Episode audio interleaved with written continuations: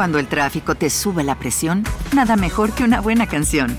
Cuando las noticias ocupen tu atención, enfócate en lo que te alegra el corazón. Y cuando te sientas mal, un buen médico te ayuda a sanar.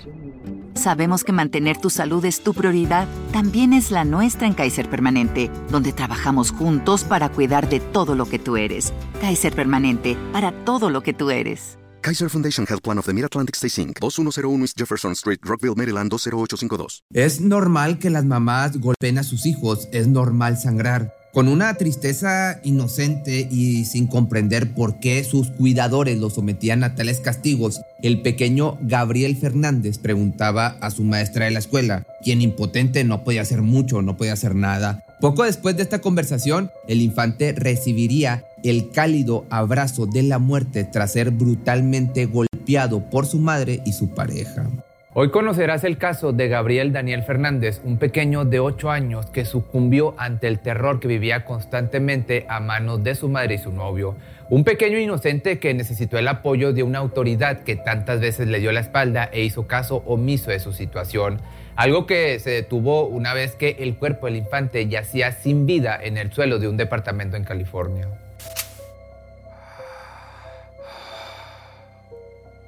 Gabriel nació en el año del 2005 en California. Fue el hijo menor de Arnold Contreras y Paul Fernández, ambos de ascendencia mexicana. La pareja ya había concebido a Ezequiel y Virginia, por lo que el embarazo tomó a la madre por sorpresa, quien ya había decidido no tener más hijos.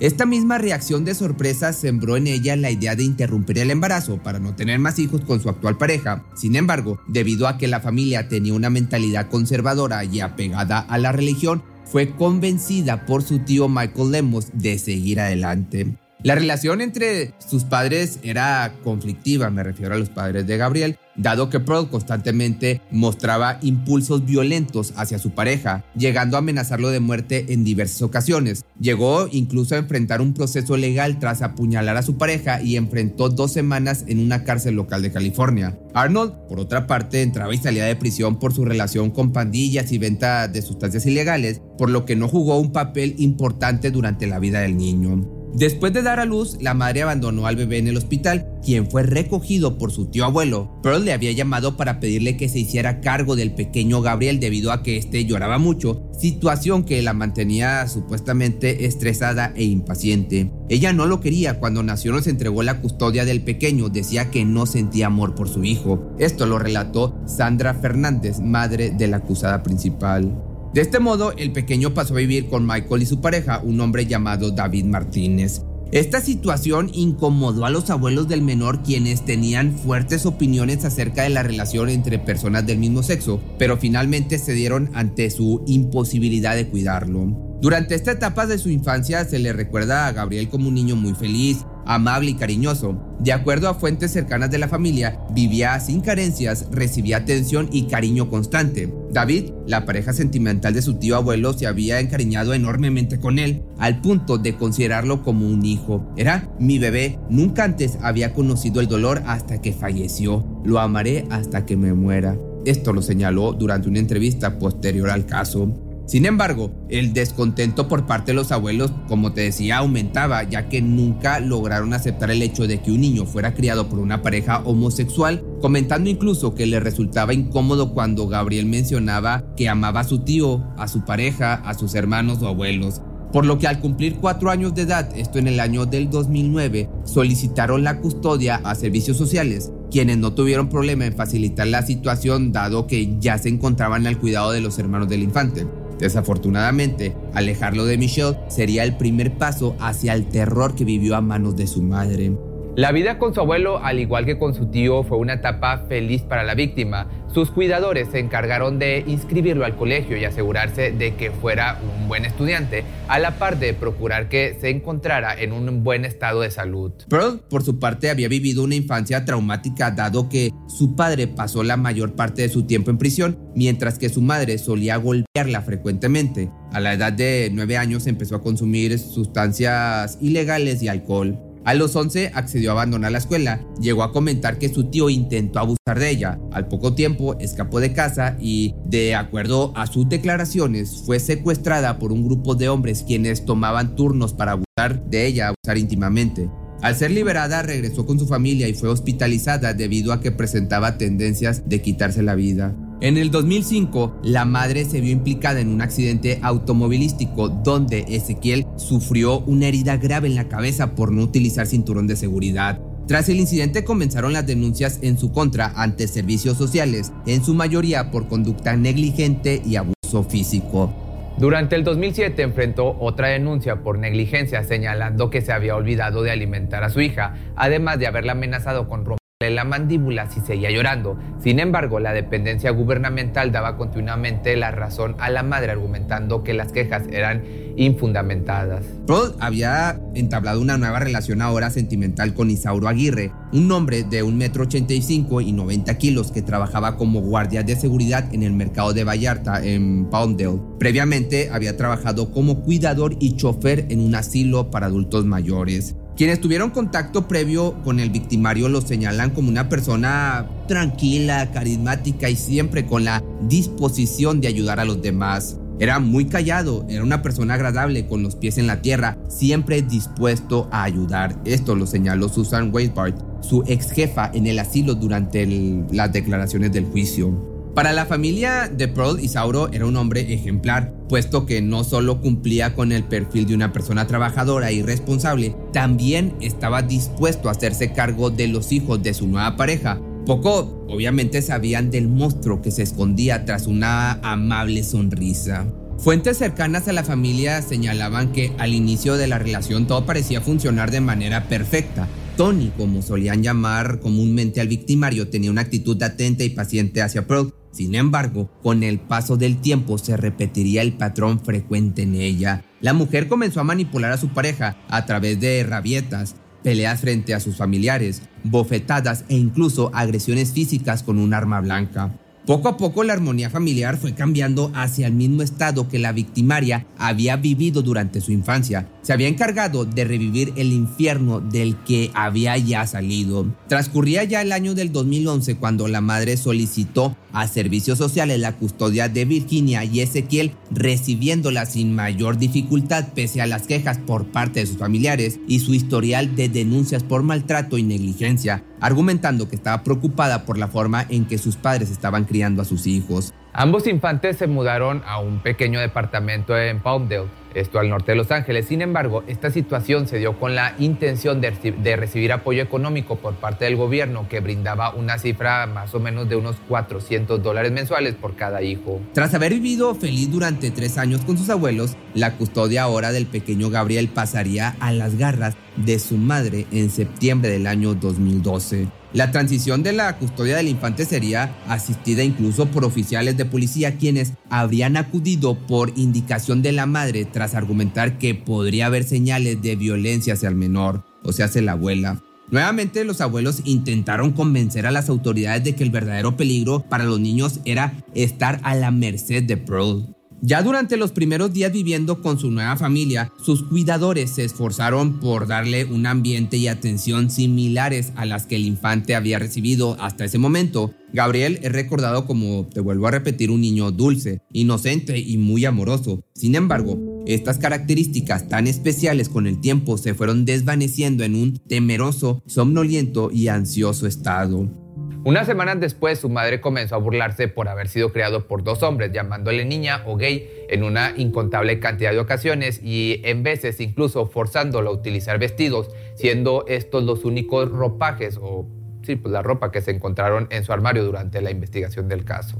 Gabriel se había convertido en el nuevo blanco de las burlas y maltratos de su madre, además de ser a quien más gritaban y castigaban entre los tres hermanos. Asimismo, Pearl incitaba a su pareja a darle el mismo trato al pequeño, comenzando de igual forma a burlarse del menor. La dinámica con su familia había cambiado totalmente ya para este punto. El pequeño no contaba con una cama propia y debía compartirla con sus hermanos, así como sus juguetes. Con la mudanza también llegaría un nuevo colegio para atender a los estudios del pequeño, lugar donde conoció a la maestra Jennifer García, quien inmediatamente notó en el comportamiento de sus cuidadores actitudes bastante inquietantes. La primera vez que la maestra notó que algo estaba mal en el cuidado de Gabriel fue durante el receso, cuando el niño se le acercó para preguntarle, ¿es normal que las mamás golpeen a sus hijos con un cinto? ¿Sabes si es normal sangrar? Alarmada, ya te podrás imaginar, la maestra llamó ese día a una línea directa sobre el abuso infantil para reportar el caso del menor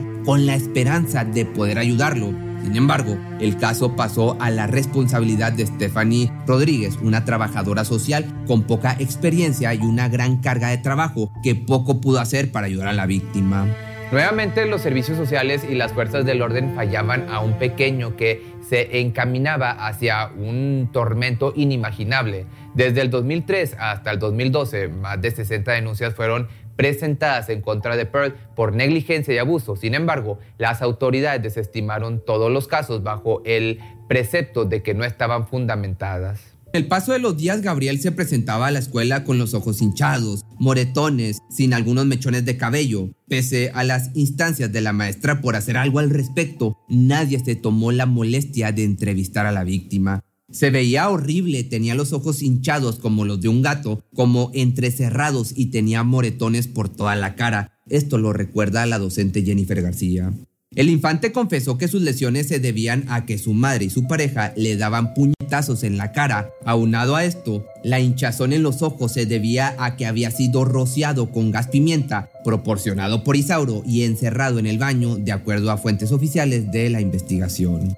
Durante una visita a servicios sociales, uno de los guardias de seguridad llamado Arturo Martínez notó las lesiones físicas que el niño presentaba, quemaduras, moretones, bultos y laceraciones, por lo que decidió arriesgar su fuente de empleo para ayudar al menor. Sin embargo, sus esfuerzos fueron en vano ya que nuevamente los encargados de ayudar al pequeño decidieron no hacer su trabajo. No conforme, relató cómo en ocasiones le dispararon con una pistola de aire comprimido en el rostro o en sus genitales. Desafortunadamente, Gabriel reaccionó presa del miedo y no pudo contar la verdad durante las entrevistas con los trabajadores sociales debido a que nunca lo entrevistaron sin que su madre estuviera presente.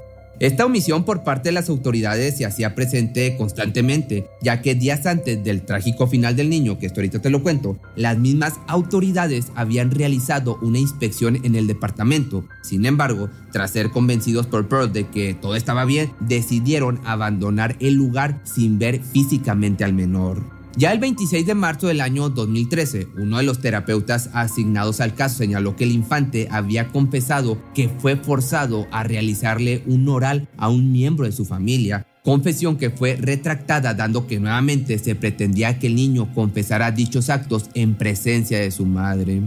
Una semana antes del lamentable deceso, la escuela había solicitado a la oficina del sheriff que investigara el asunto, dadas las precarias condiciones en las que se encontraba el menor, pero una vez más, ¿qué crees? Serían ignorados luego de que la madre comentara que el infante se había ido a vivir a Texas con su abuela. Una mentira, por supuesto. El 22 de mayo del año 2013, una llamada entraría al sistema de emergencias para quedarse grabada en la memoria colectiva durante toda la vida. La voz de Pearl sonaba tranquilante la línea de emergencia. De acuerdo a su versión, su hijo menor había resbalado de la tina y con ello su cabeza parecía que no respiraba. Su llamada de inmediato fue transferida a la estación de bomberos, donde contaban con paramédicos que podrían asistir para intentar reanimar al menor. Al entrar en contacto con los socorristas, quien tomó el teléfono fue Isauro. De acuerdo a su versión, Gabriel estaba peleando con su hermano y cuando intentó detenerlos, el niño ya se encontraba en el suelo. El operador envió una ambulancia y dio indicaciones sobre cómo hacer técnicas de resucitación para salvarle la vida. Al llegar a la unidad, el infante pues, seguía sin respirar, por lo que fue trasladado al hospital.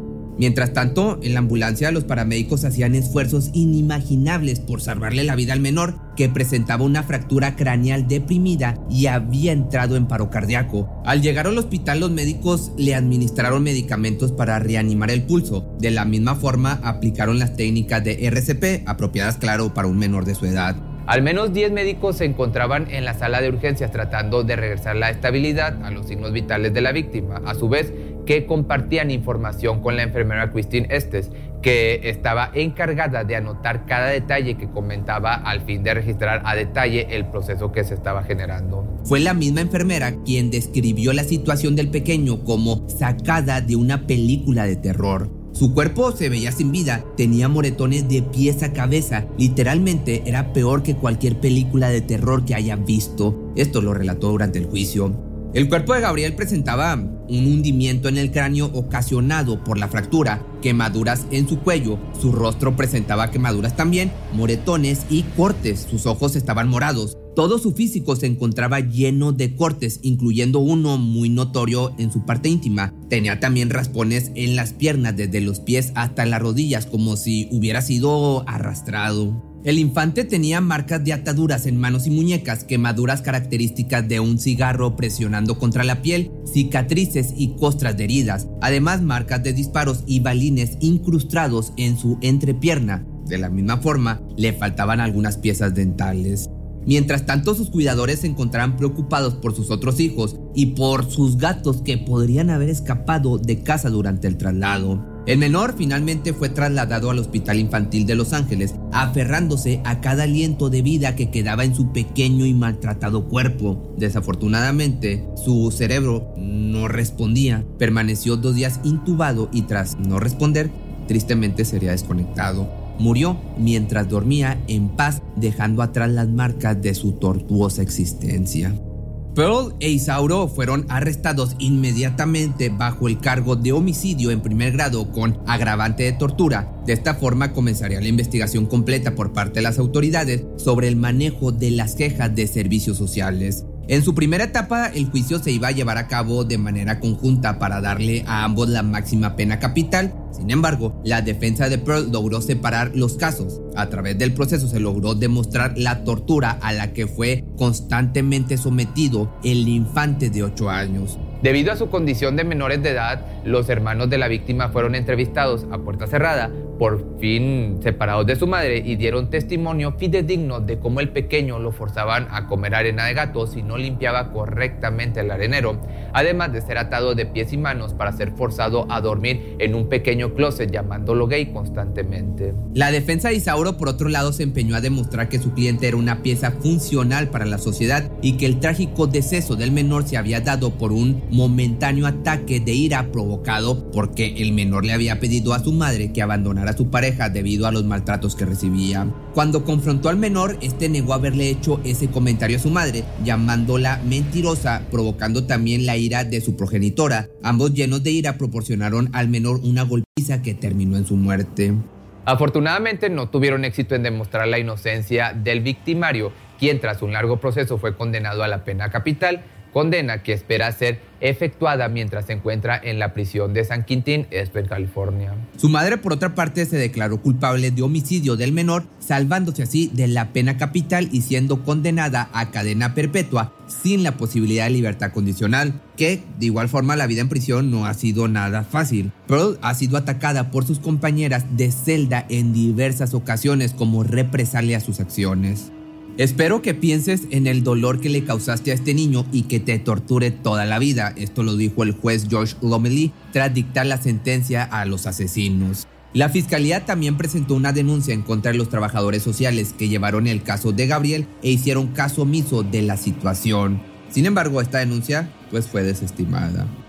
Y es así como un pequeño inocente fue, lo hicieron sufrir, fue torturado de manera sanguinaria por su propia madre y su pareja, sembrando la duda de cuántos casos similares habrá en el mundo siendo desestimados por la negligencia de las autoridades. Gabriel no volverá a disfrutar del cariño y cuidado que recibió durante los primeros años de su infancia, pero deja atrás un precedente que alarma a una sociedad que exige justicia.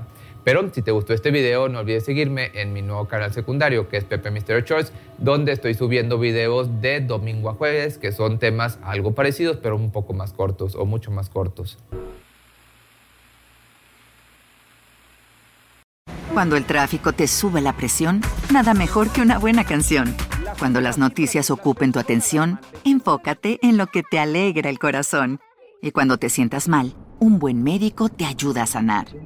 Sabemos que mantener tu salud es tu prioridad, también es la nuestra en Kaiser Permanente, donde trabajamos juntos para cuidar de todo lo que tú eres. Kaiser Permanente, para todo lo que tú eres. Kaiser Foundation Health Plan of the Mid-Atlantic Stay Inc., 2101 East Jefferson Street, Rockville, Maryland 20852. ¿No se merece tu familia lo mejor? Entonces, ¿por qué no los mejores huevos? Ahora, Egglands Best están disponibles en deliciosas opciones. Huevos clásicos, de gallina libre de jaula y orgánicos de Egglands, que ofrecen un sabor más delicioso y fresco de granja que le encantará a tu familia. En comparación con los huevos ordinarios, Egglands Best contiene la mejor nutrición como 6 veces más vitamina D, 10 veces más vitamina E y el doble de omega 3 y B12. Solo Egglands Mejor sabor, mejor nutrición, mejores huevos. Visita egglandsbest.com para más información.